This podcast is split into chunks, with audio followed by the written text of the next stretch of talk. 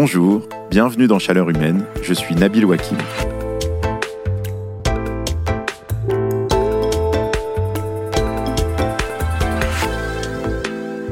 Moi, dans la vie, j'aime bien donner des conseils. Ils sont pas toujours bons, ils sont pas toujours sollicités, mais en fait, j'aime bien donner mon avis sur le trajet qu'il faut prendre en métro ou euh, dire aux gens qu'il faut mettre plus de patates dans leur ratatouille. Peut-être parce que ça me donne l'impression d'être utile et qu'au fond, c'est rarement sur des sujets vitaux. Mon problème, c'est que le jour où je suis devenu journaliste sur les questions d'énergie, tout le monde est venu me demander des conseils, des amis, des voisins, de la famille, et toujours sur le même thème. Mais en fait, comment je fais pour rénover mon logement? Est-ce que je dois mettre une pompe à chaleur ou un poêle à bois? Quel type de matériaux pour isoler ma maison? Et comment je fais pour faire voter ma copro? Sauf que moi, je suis super fort pour faire des analyses un peu vagues et générales sur le marché pétrolier mondial ou tenir des propos sur les énergies renouvelables. Mais pour comprendre quelque chose à la rénovation thermique d'un logement, je dois bien avouer que je suis super incompétent. Pour ma défense, je dois dire que je ne suis pas le seul. Le premier invité de Chaleur Humaine, l'économiste Benoît Leguet, qui siège au Haut Conseil pour le climat, il m'avait raconté une discussion après une réunion du Haut Conseil avec plusieurs climatologues qui comprenaient rien au dispositif de rénovation de leur propre maison. Plus ma collègue Emeline Kazi, qui suit pour Le Monde les sujets d'urbanisme, elle a beau connaître le sujet par cœur, elle-même, elle se retrouve totalement désarmée pour rénover la maison qu'elle vient d'acheter. Pourtant, ce sujet est crucial. Le bâtiment, c'est l'un des secteurs les plus émetteurs en France. 16% de nos émissions de gaz à effet de serre, essentiellement à cause du chauffage. Depuis 15 ans, la France se dote de plein de plans ambitieux pour arriver à rénover les logements. L'objectif, c'est baisser la consommation d'énergie, dépenser moins d'argent tout en vivant de manière plus confortable. On estime qu'il y a en France 12 millions de personnes qui sont dans la précarité énergétique.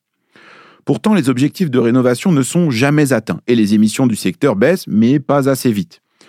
Pourquoi ce secteur émet-il autant de gaz à effet de serre? Quels sont les obstacles pour réussir ce chantier gigantesque? Comment faire pour rendre nos logements mieux isolés, plus agréables et mieux adaptés au monde de demain? Voilà, c'est de cela dont nous allons parler ensemble dans cet épisode de Chaleur Humaine. Christine Lecomte est architecte et urbaniste, maître de conférences associée à l'ENSA de Versailles et elle est désormais présidente de l'Ordre des architectes.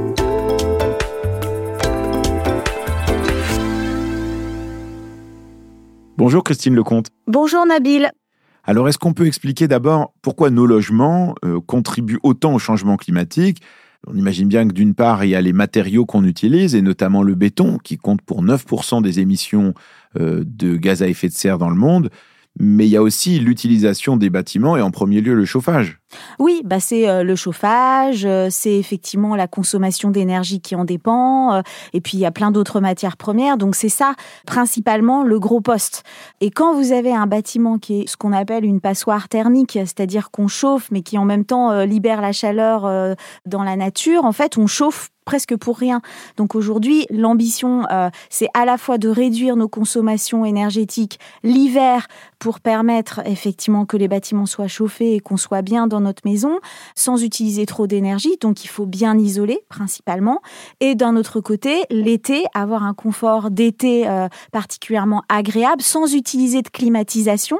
Et ça, c'est vraiment un enjeu dont on parle peu, mais en fait, les émissions de gaz à effet de serre liées aux climatiseurs sont quand même importantes dans le monde et pourraient euh, voir quadrupler d'ici 2050 parce qu'on en installe plus.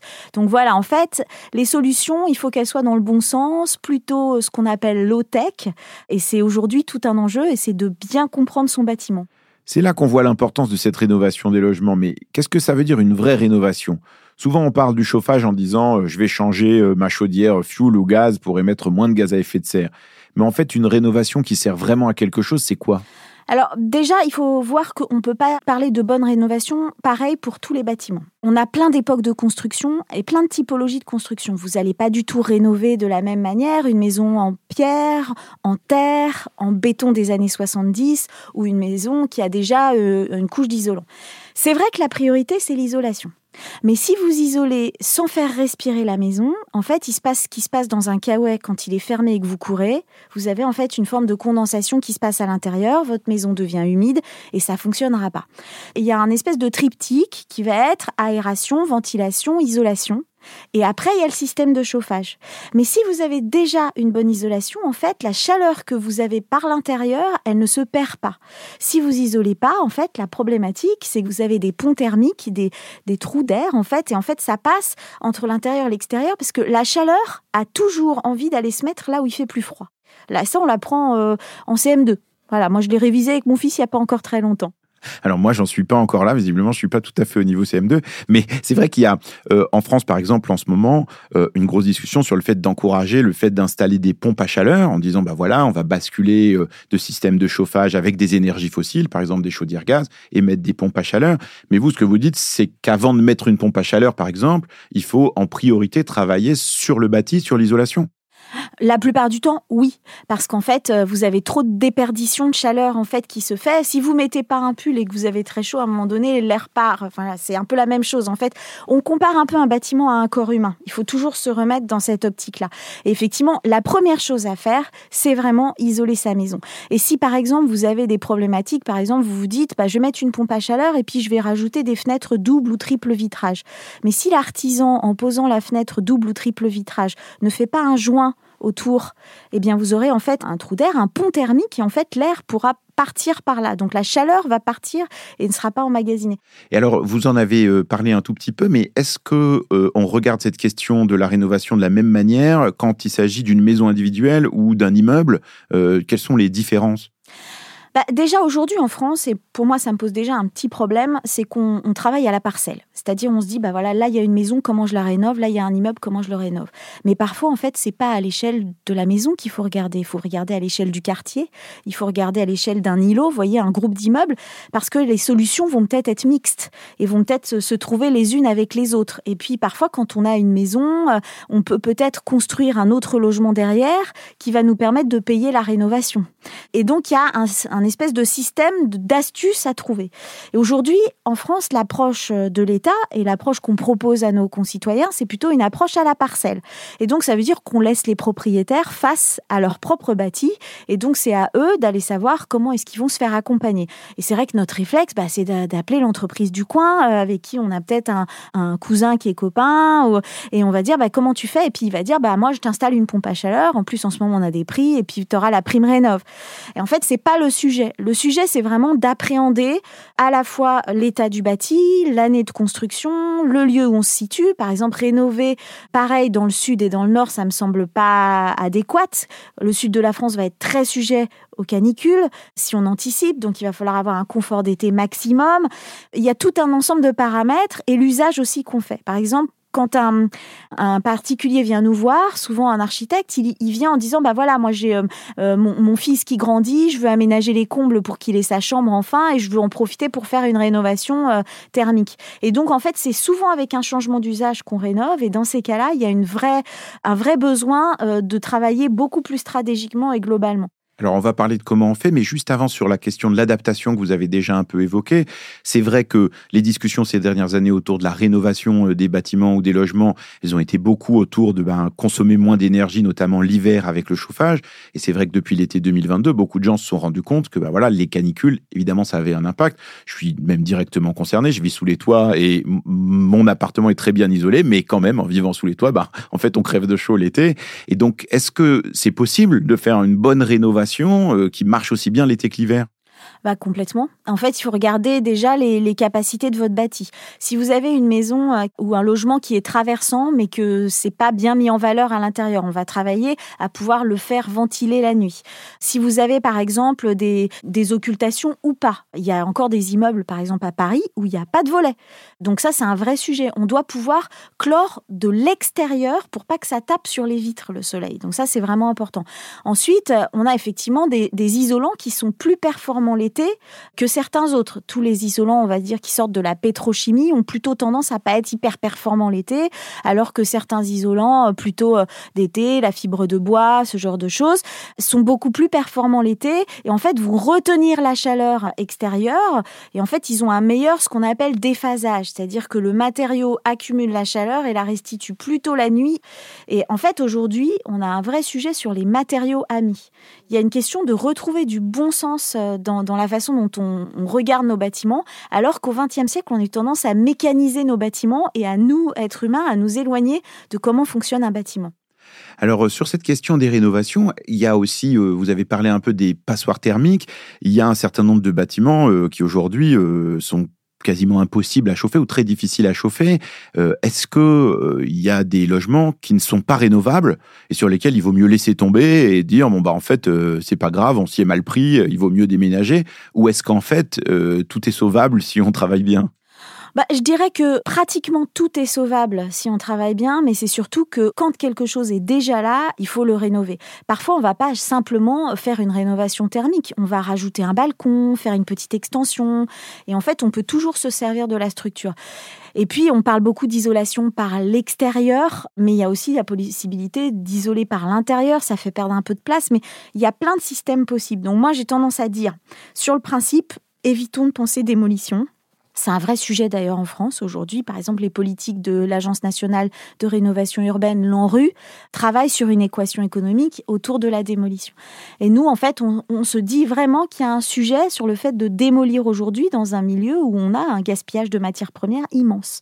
Et à partir de là, on peut quasiment tout rénover, sauf ce qui est en, état de délabrement total, mais euh, là où on déconstruira et on pourra réutiliser la matière. En tout cas, c'est vers ça qu'il faut qu'on tende. Parce que quand on parle de rénovation, euh, on voit bien que, et on l'a vu déjà avec d'autres invités du, podcast, euh, tout le monde n'entend pas nécessairement la même chose. Euh, la Convention citoyenne pour le climat proposait de mettre l'accent sur des rénovations dites globales. Ça veut dire quoi une rénovation globale? En fait, aujourd'hui, les pouvoirs publics nous aident euh, à, l'équipement. C'est-à-dire, vous changez votre pompe à chaleur, vous êtes aidé pour votre pompe à chaleur. Vous changez votre isolant, vous êtes aidé pour l'isolant, et ainsi de suite. La problématique, c'est que souvent, il faut combiner plusieurs gestes pour réussir à avoir des rénovations performantes. Et ça, ça va dépendre en fait de l'état de votre bâti, de l'époque de votre bâti, de l'usage que vous avez, de, tout ça. Et donc, une rénovation globale et performante, ça va être une rénovation qui permet de changer de classe euh, énergétique. Mais moi, en fait, ça, ça m'intéresse pas. Ce qui m'intéresse, c'est le confort que vous allez gagner et l'énergie que vous allez dépenser en moins. Et donc, souvent, c'est une combinaison de plusieurs gestes. Et ça, ça veut dire qu'il faut pas euh, être aidé simplement à l'équipement, mais plutôt dans une démarche globale. Et donc, on peut le faire d'un coup. C'est-à-dire, on se dit, bah, je rénove globalement ma maison. Ça veut dire, je vais changer l'isolation, les fenêtres, le chauffage, etc.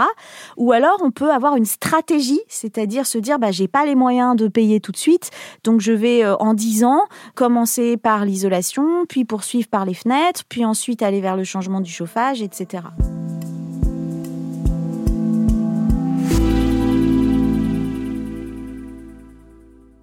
Une des difficultés avec la rénovation des logements, c'est que bizarrement, en fait, il y a un consensus politique, tout le monde est d'accord pour dire qu'il faut rénover, et depuis longtemps, mais en fait, on n'arrive pas du tout à tenir les objectifs qu'on se fixe. Il est où le problème? Alors d'abord, il y a quand même un gros changement de paradigme parce que vous avez un secteur de l'immobilier euh, et de la construction euh, qui est euh, très focus sur le neuf. On aide beaucoup le neuf. vous connaissez tous les dispositifs Pinel qui vont peut-être disparaître, mais en fait, il y a eu un gros focus sur construction neuve. Bâtiment égale construction neuve. Et depuis qu'on s'est rendu compte de l'importance de la rénovation, on se rend compte qu'il faut qu'on forme plus à la rénovation nos artisans, nos architectes, nos entrepreneurs en règle générale parce que c'est pas le même métier. D'un côté, vous créez complètement, donc évidemment, faire attention au sol, etc. Et de l'autre côté, en fait, vous intervenez sur un, bâtiment existant, ce qui correspond un peu pour moi à un boulot un peu comme un chirurgien, c'est-à-dire que vous êtes obligé de faire un diagnostic avant. Et ça, cette question de, comprendre qu'on intervient sur des, corps, en fait, qui ont vécu, qui ont subi des intempéries, qui ont eu des usages, qui ont été traités bien ou mal, euh, fait qu'après, on va pas rénover pareil. Et donc, la problématique aujourd'hui, elle est très clairement euh, dans la formation euh, de nos personnels. Donc, ça veut dire qu'un des premiers problèmes, c'est qu'on n'a pas les compétences euh, chez les artisans ou qu'il n'y a pas en tout cas un nombre suffisant de gens qui sont capables de mener à bien des rénovations? Alors, ce qui est compliqué aujourd'hui, c'est que si je dis oui, il va y avoir une levée de bouclier. Parce qu'en fait, on s'y met tous. Sauf qu'en fait, il n'y a pas de grand plan de formation euh, français euh, pour euh, déjà rendre plus glamour les métiers du bâtiment. En fait, c'est des vrais métiers de transition écologique qu'il faut valoriser. Dans la formation des architectes, euh, pour 2000 euh, demandes d'entrée en école d'architecture, on a 100 places, donc euh, on n'a pas assez d'architectes en France. Et finalement, on est dans un espèce de truc qui fait que l'offre et la demande ne se retrouvent pas, que les politiques publiques changent régulièrement tous les ans, c'est-à-dire qu'en fait, il n'y a pas de linéarité des aides publiques, ce qui fait que pour une entreprise qui se dirait, ben banco, je change de créneau, je vais sur la réno, eh bien aujourd'hui, il n'a pas de visibilité à 5-10 ans, puisque les politiques publiques et notamment les budgets de l'État sont votés tous les ans. Donc il n'y a pas de plan pluriannuel. C'est une remarque que nous, on a fait pendant le Conseil national de la refondation logement. On a dit à un moment donné, si vous donnez pas de visibilité, le secteur va pas se permettre de changer. Alors il y a euh, cette question des compétences, mais il y a aussi euh, ces dispositifs d'aide dont on entend beaucoup parler, comme par exemple Ma Prime Rénov, qui existe depuis déjà plusieurs années. Une des difficultés pour beaucoup de gens, et d'ailleurs beaucoup de gens m'écrivent à l'adresse chaleurhumaine.fr en me disant, bah voilà, moi j'ai bien compris qu'il fallait rénover ma maison, simplement je comprends rien aux dispositifs qui existent, je n'arrive pas à m'y retrouver. Est-ce qu'en fait ces dispositifs, ils sont euh, pas suffisamment clairs? Est-ce que c'est un problème de pédagogie ou est-ce que c'est un problème de fond? Il y a plusieurs problèmes. On va dire le premier, c'est qu'il y a des aides de l'État, des aides des régions, des aides des communes. Et on ne vous demande pas les mêmes dossiers pour toutes les aides. Donc déjà, dans les aides, il y a une espèce de fourmillement, il faut euh, rassembler tout ça. Ensuite, on associe ce que je disais tout à l'heure, l'aide à l'équipement que vous allez changer alors qu'en fait, on ne vous aide pas euh, pour euh, vous accompagner dans le diagnostic et dans le choix. Donc là, il va y avoir un petit dispositif qui s'appelle mon accompagnateur Rénov, qui en fait euh, est déjà une première pierre. Nous, on l'encourage en tant qu'architecte, mais qui en fait va donner une toute petite somme plutôt pour aider sur les dossiers administratifs, mais pas du tout sur les travaux. Et en fait, la question, c'est qu'à un moment donné, il faut se faire accompagner soit par un architecte, notamment en copro, ça, ça me paraît complètement indispensable d'aller en avant, voir un architecte pour comprendre avec lui le bâtiment, qui rencontre les copropriétaires, etc. Et en maison, au moins avoir le conseil d'un accompagnateur rénov, d'un architecte conseil dans un CAUE, qui sont en fait des endroits où vous pouvez avoir des conseils gratuits, ou même tout simplement de prendre un conseil auprès d'un professionnel, parce que euh, globalement, il y a les maisons de l'habitat, enfin, vous trouverez euh, des choses, mais globalement aujourd'hui, tout est fouillis, il faut rassembler, c'est un grand chantier. Parce qu'il y a cette question de la transparence, mais il y a aussi euh, souvent une question d'efficacité des travaux qui sont faits. Je me rappelle d'une étude de l'ADEME qui date d'il y a quelques années qui disait voilà, il y a un quart seulement euh, des rénovations qui ont vraiment un impact euh, sur le climat. Alors les gens rénovent pas uniquement pour euh, isoler, mais bon, malgré tout, on se dit, c'est-à-dire que peut-être aussi il y a un certain nombre d'aides qui sont peut-être pas très bien dirigées ou qui marchent pas très bien. Comment on arrive à résoudre cette contradiction-là? Je la vois très bien cette étude, c'est l'étude Trémy de, de l'ADEME et en fait, il me semble même qu'elle expliquait que les seules rénovations qui marchaient, c'est celles qui étaient accompagnées en amont. en fait, c'est vraiment un grand sujet parce que rénover, c'est aussi comprendre ce qu'on va changer dans son bâtiment et comment on va vivre avec, que ça soit pour l'été ou pour l'hiver. Et donc, il faut que le professionnel, il vous explique comment ça fonctionne euh, et comment est-ce qu'on garde la chaleur l'hiver, comment on euh, conserve la, fraîcheur l'été. Des gestes qu'on a un petit peu oubliés. Si on comprend pas ça, en fait, il y a euh, derrière des choses qui peuvent se faire comme en Allemagne où ils ont rénové massivement et où il y a eu une forme d'effet rebond, c'est-à-dire que les gens ont gagné de l'argent mais ils sont allés mettre cet argent dans autre chose. Et en fait, on a perdu en fait, quelque sorte, ça n'a pas fait gagner d'émissions de gaz à effet de serre. Alors il y a un autre sujet dont vous avez déjà un peu parlé mais qui me semble aussi important, c'est cette question des matériaux qu'on utilise. On a euh, enregistré ici un épisode il y a quelques semaines avec Nathalie Gontard sur la question du plastique et elle disait euh, attention, euh, si pour rénover les logements, ce qui est très important pour baisser nos émissions, on met du plastique partout, ben peut-être qu'on se trompe et que c'est pas le bon matériau qu'on utilise parce qu'on va augmenter notre empreinte plastique. Est-ce que là aussi il y a un sujet et y compris dans les discussions avec l'État, les pouvoirs publics pour essayer de réfléchir à quels sont les matériaux qui sont à la fois les plus utiles pour faire cette isolation, cette rénovation, et en même temps ceux qui ont un impact environnemental euh, qui soit le moins mauvais? Il y a clairement des différences dans les matériaux et c'est un sujet pour euh, les pouvoirs publics. Donc je vais répondre sur les deux terrains. Déjà pour les particuliers, c'est vrai que par exemple le polystyrène expansé que l'artisan va découper dans votre jardin avec des petites billes qui vont aller se mettre dans le sol, qui vont en fait bloquer le sol, qui vont limiter la biodiversité et qui en fait sont pas des super bons isolants, ça c'est pas bon. Et en parallèle, par contre, vous avez des matériaux biosourcés qui sont beaucoup plus euh, sains pour la santé. Euh, nous, on parle souvent de circuits courts un peu comme le circuit court alimentaire.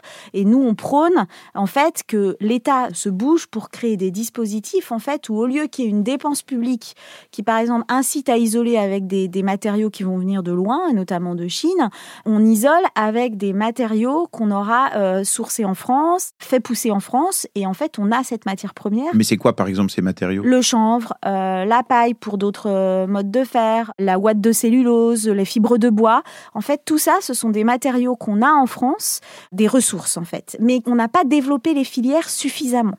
Et donc, en fait, aujourd'hui, par exemple, si les pouvoirs publics disaient, bah, si vous isolez vos maisons avec euh, du chanvre, eh bien, euh, en fait, vous avez une aide supplémentaire et en fait, ça développe la filière chanvre. Donc, en fait, au lieu de faire de la dépense, on fait de l'investissement pour notre industrie française. Et ça, par exemple, on va pas jusque-là aujourd'hui. Donc, c'est un vrai sujet parce que c'est, ça paraît juste logique, en fait. Alors, on a parlé de ces différents obstacles, mais euh, l'État ne fait pas rien, puisque là, il y a un certain nombre de passoires thermiques qui deviennent euh, interdites à la location. Est-ce que ça, euh, ça contribue, en sortant un certain nombre de, logements du parc locatif, est-ce que ça contribue à aller dans le bon sens? Bah, C'est super dur, parce qu'en fait, on sait bien qu'en fait, on met tout le monde au pied du mur. Mais c'est vrai que de toute façon, la problématique, ça va être dans les copros. Parce que dans les copros, c'est là où c'est le plus dur d'avoir un consensus sur la rénovation. Et aujourd'hui, c'est là où, à mon avis, il va falloir qu'on on, travaille sur euh, le dialogue avec les copropriétaires pour pouvoir euh, bah, bien faire comprendre à tout le monde et bien accompagner tout le monde dans le financement et la rénovation, ce qui n'est pas le cas. Mais même si on a assez peu de recul, est-ce que cette interdiction de location d'un certain nombre de passoires thermiques, est-ce que quand même, vous, vous avez l'impression que ça pousse à la rénovation ou, bien pas vraiment Oui, mais euh, il y a peut-être quelque chose qu'il faut préciser. Aujourd'hui, vous savez, euh, les DPE fixent si vous êtes FG, etc. Alors ça, il faut expliquer, pardon. Alors c'est euh, en fait, on, les diagnostique qui en fait donnent la classe énergétique dans laquelle vous êtes et qui en fait après déterminent si vous allez être passoire thermique ou pas. Et donc quand vous êtes propriétaire et que vous faites ce diagnostic et qu'on vous dit que vous êtes en F ou G, c'est la catastrophe. Ce qu'en fait aujourd'hui, au sens de beaucoup de monde dont moi, les diagnostiqueurs, bah, c'est un petit peu euh, sur qui vous tombez. quoi. Donc on peut euh, faire appel à trois diagnostiqueurs et se retrouver presque avec trois euh, DPE différents.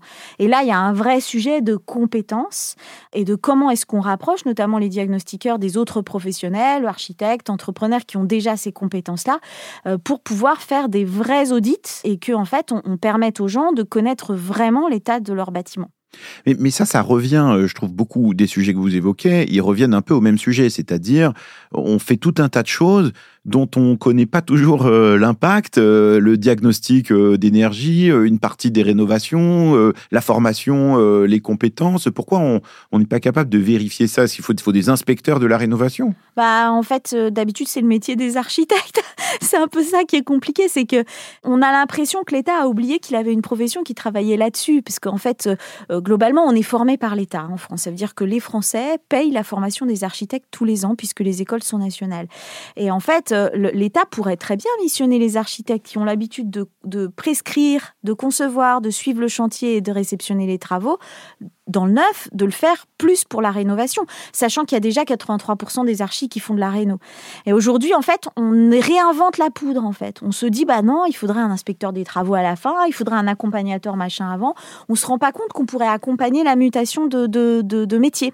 Et ça, c'est un vrai sujet, parce qu'en fait, ça veut dire aussi que, bien potentiellement, on réinvente des formations euh, et on n'accompagne pas la transition de gens qui pourtant veulent s'y mettre. Mais euh, d'une certaine manière, vous disiez, oui, on n'a pas forcément euh, le nombre d'artisans suffisant qui savent faire, mais le nombre d'architectes non plus. On n'a pas encore le nombre d'architectes non plus, mais euh, je pense qu'on aura du mal aujourd'hui à mettre un architecte derrière toutes les rénovations. Je crois qu'on a 5 millions de passoires thermiques.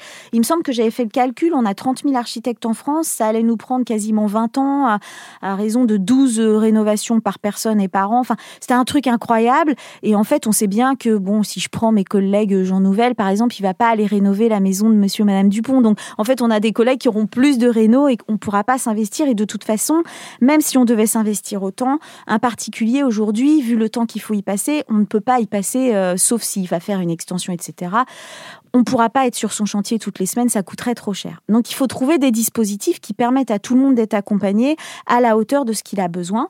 Et notamment dans la maison individuelle, moi je prône vraiment pour qu'il y ait du conseil. Par exemple, un maire pourrait décider que dans euh, tel quartier de pavillonnaire, il y a euh, deux fois par semaine un architecte conseil qui vient aider euh, les habitants à mieux comprendre leur bâti.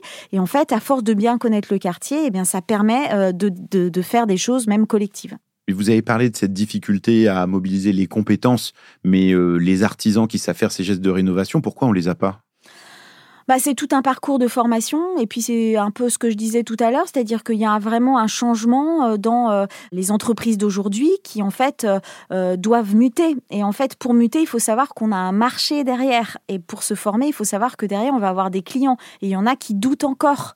Et puis, on va dire que le marché du bâtiment a perdu aussi des gestes techniques. C'est-à-dire que la main-d'œuvre, par exemple, pour faire du béton ou pour poser des parpaings, c'est pas du tout la même qu'en rénovation où on intervient vraiment de manière euh, plus euh, précieuse, euh, particulière par rapport à un bâti existant. Et donc, on doit avoir peut-être plus de savoir-faire et ça coûte plus cher.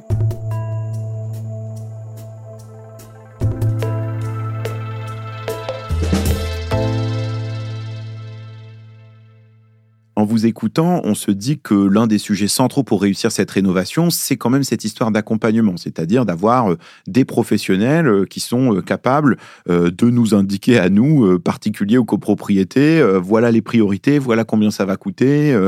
Moi, j'avais à un moment donné écrit un texte dans Le Monde sur l'idée d'un service public de l'urgence climatique en disant voilà, bon bah en fait, il y a un certain nombre de tâches qui relèvent finalement de la puissance publique.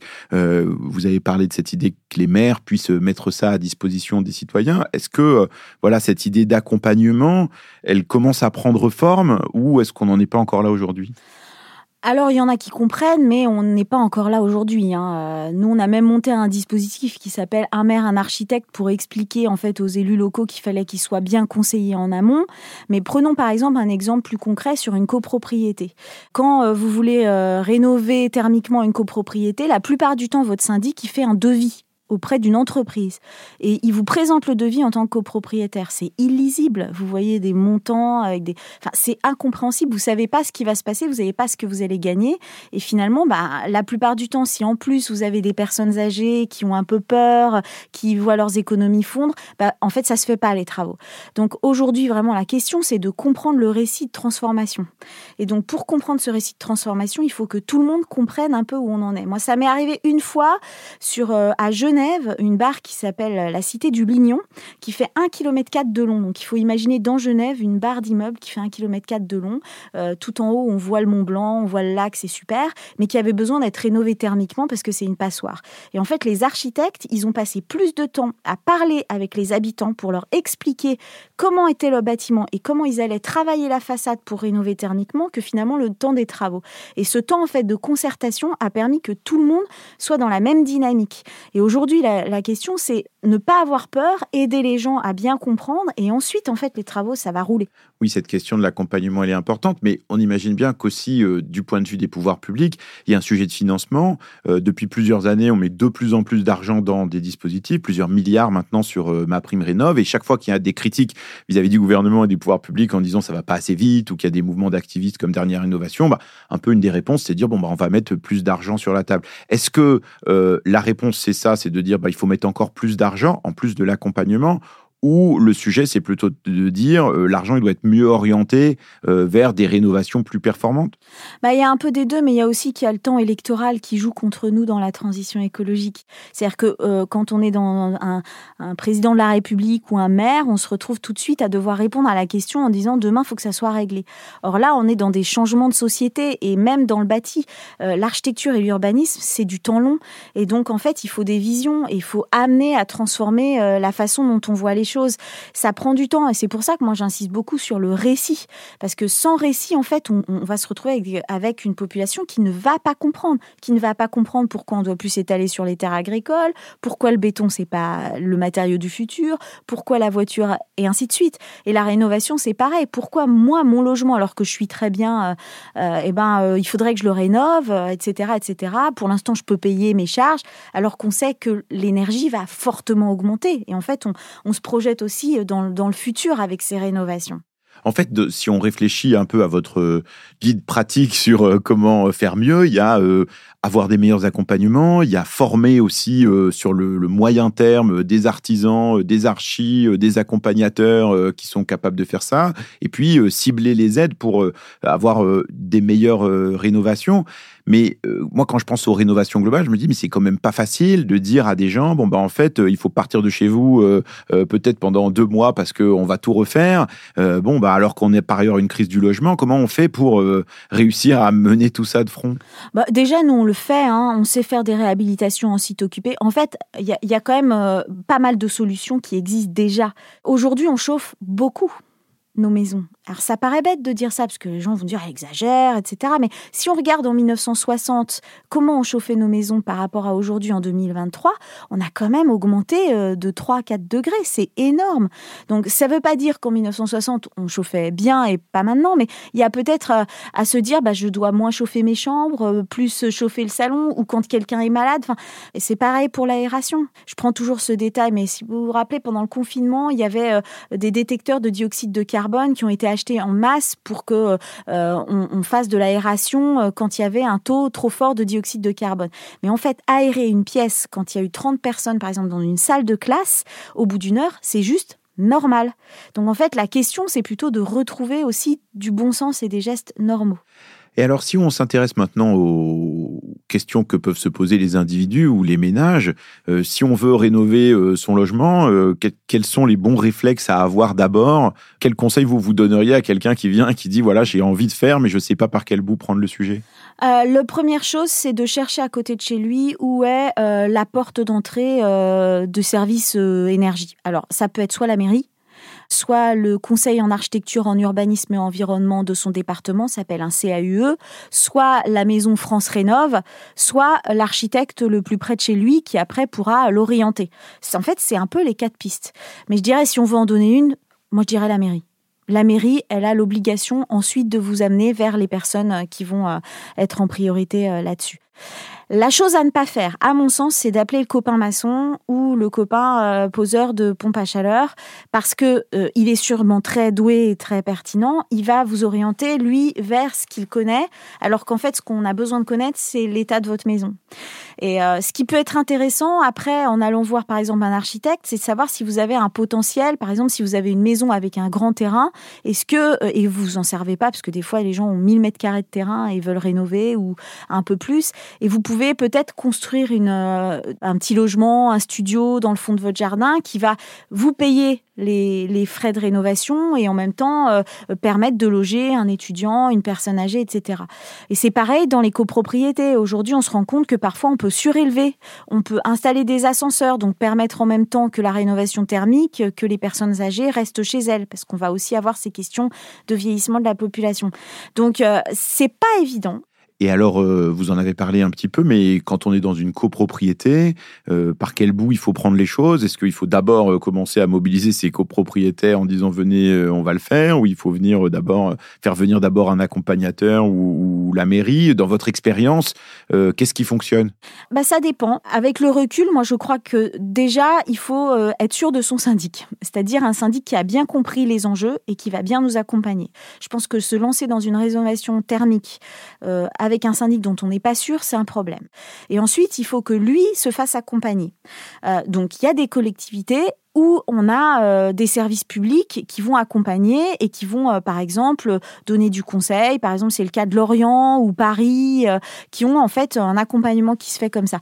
Et ensuite, il faut regarder quelle équipe va être prise par le syndic. Ce que je disais tout à l'heure, c'est que si le syndic dit OK, on va faire appel à une entreprise et l'entreprise en fait va chiffrer à partir du diagnostic thermique des travaux, vous, vous n'allez pas forcément comprendre ce que vous allez faire. Ce qu'il faut, c'est comprendre où sont les déperditions de chaleur, quelles sont les points euh, qui vont permettre d'arrêter ces déperditions, mais également le potentiel de votre, de votre copro et comment est-ce que cette rénovation thermique va, en plus d'améliorer la thermique, peut-être améliorer le confort d'usage des habitants.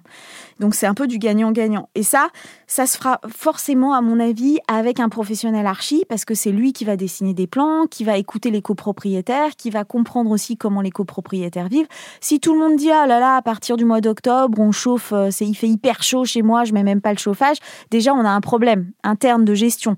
Donc en fait, il y a vraiment des questions à se poser qui touchent déjà à l'usage. On en a parlé, on n'est pas vraiment sur la bonne trajectoire aujourd'hui. Euh, qu'est-ce qui, malgré tout, vous donne des raisons d'espérer? Qu'est-ce qui vous donne de l'espoir qu'on peut aller dans la bonne direction?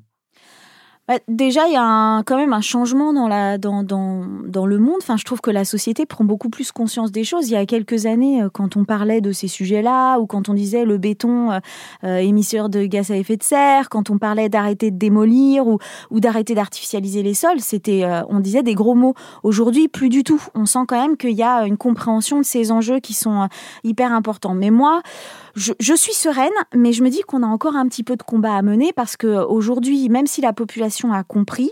Je pense que les politiques n'ont pas encore tout à fait euh, pris euh, la, mesure des problèmes qu'on va avoir en 2100. Je veux dire, euh, le, nombre de personnes qui vont être sujets aux canicules, les épisodes de risque majeur, 4 communes sur 5.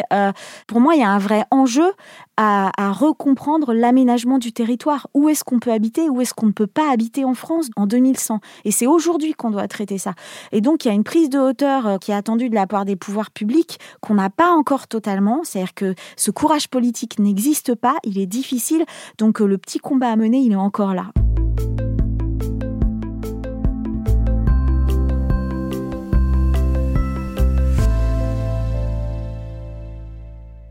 Alors, je voudrais pas vous laisser repartir de ce studio sans vous demander comment vous vivez cette transition à un niveau plus personnel. Et du coup, je suis obligé de vous demander si vous, vous avez rénové votre logement. Eh ben, moi, je vis avec beaucoup de pulls, c'est vrai. Euh, j'ai pas froid. Mon logement est rénové, mais mon logement, en fait, il est fait à partir de pierres de la reconstruction. Donc, en fait, euh, c'est déjà un logement qui a construit avec des pierres qui étaient issues des bombardements de la guerre. Donc, euh, en fait, on chauffe principalement une pièce, on est isolé, et en fait, par contre, dans les chambres, ben, il fait froid, mais on est bien sous la couette. Est-ce qu'il y a d'autres gestes que vous, vous avez euh, commencé à faire ces dernières années au fur et à mesure que vous vous êtes intéressé à ces questions de, transition, par exemple sur les transports? Est-ce que vous prenez encore l'avion? L'avion, euh, franchement, c'est simplement s'il y a besoin. Hein. Et puis alors, vraiment, si c'est pour quelque chose de très utile. Euh, l'autre jour, on m'a posé, on m'a dit, est-ce que vous voulez venir au Québec pour 20 minutes d'intervention? J'ai dit non. Voilà, c'est impensable pour moi. Euh, mais les gestes du quotidien, on va dire perso, euh, par exemple, moi, c'est l'eau. Vraiment, le grand sujet, c'est la gestion de l'eau chez moi.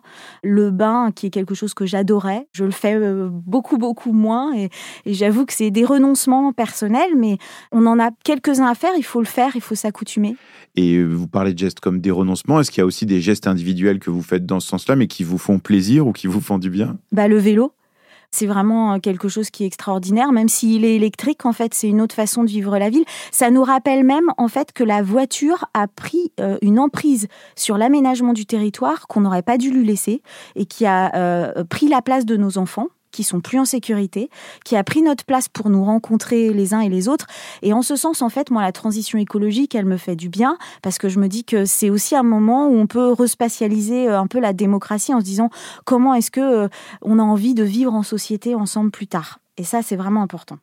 Est-ce qu'il y a euh, un livre, un film, une œuvre de fiction qui vous a inspiré, que vous souhaiteriez partager sur ces thématiques-là? Bah, il y en a plein. Comme livre, moi, j'ai beaucoup apprécié lire euh, Thierry Paco, euh, parce que c'est un philosophe de l'urbain qui élargit le champ de vision justement sur ces questions de société. Et puis, il m'a fait découvrir euh, une personnalité du XXe siècle qui s'appelle Ivan Illich, qui est parfois un peu controversé, mais qui, moi, m'a fait réfléchir sur le sens des choses, et notamment, par exemple, comment la technique a parfois pris le pas sur le bon sens. Et ça, moi, ça m'a fait un tilt énorme, parce que je me suis dit, mais en fait, moi, j'ai besoin de comprendre ce que je fais. Et je pense qu'on a, on retrouverait du bon sens à mieux comprendre le monde dans lequel on vit. Merci Christine Lecomte. Merci à vous.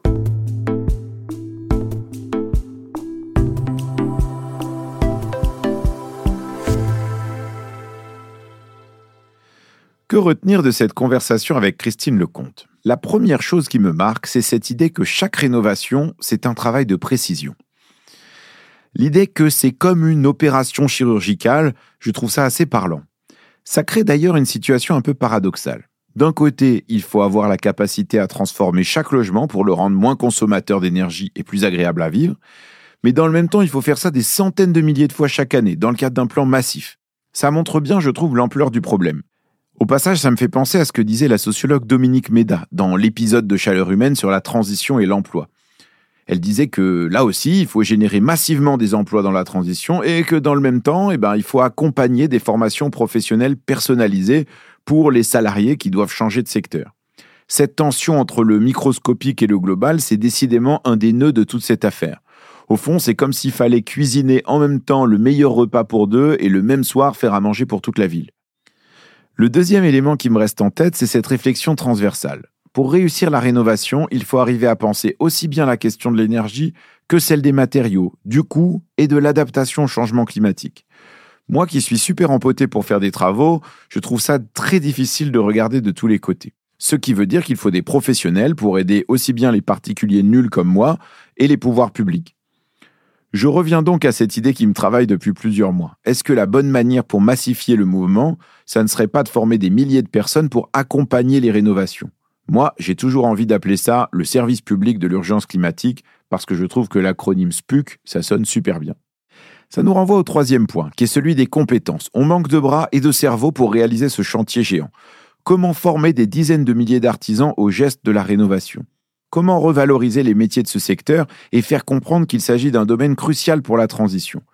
Je vois que beaucoup de villes, par exemple, font de gros efforts pour encourager la rénovation des logements sociaux. Et c'est une bonne direction à prendre. Mais c'est aussi à l'État de structurer cette filière pour lui donner un avenir. Et donner un avenir, ça pourrait passer par un slogan très mobilisateur, un truc qui nous reste dans la tête, un peu comme la chanson de la Reine des Neiges. Isolé, rénové, je ne chaufferai plus jamais. Isolé, rénové, c'est décidé, je m'y mets. Une dernière chose que je retiens des propos de Christine Lecomte parce qu'elle concerne beaucoup d'entre nous. Si vous voulez rénover, allez voir d'abord la mairie, prenez le conseil d'un professionnel et faites un plan par étapes sinon vous n'allez jamais y arriver.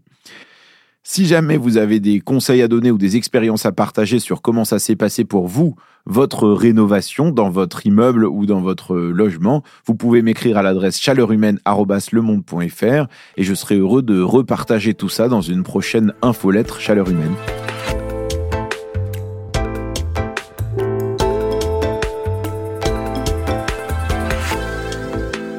Merci, merci infiniment d'avoir pris le temps d'écouter cet épisode de Chaleur Humaine, un podcast de la rédaction du Monde. Cet épisode a été produit avec le sens aigu de la rénovation de Cécile Cazenave et réalisé grâce à l'oreille inégalée d'Amandine Robillard. Elle a aussi composé cette musique originale qui nous accompagne.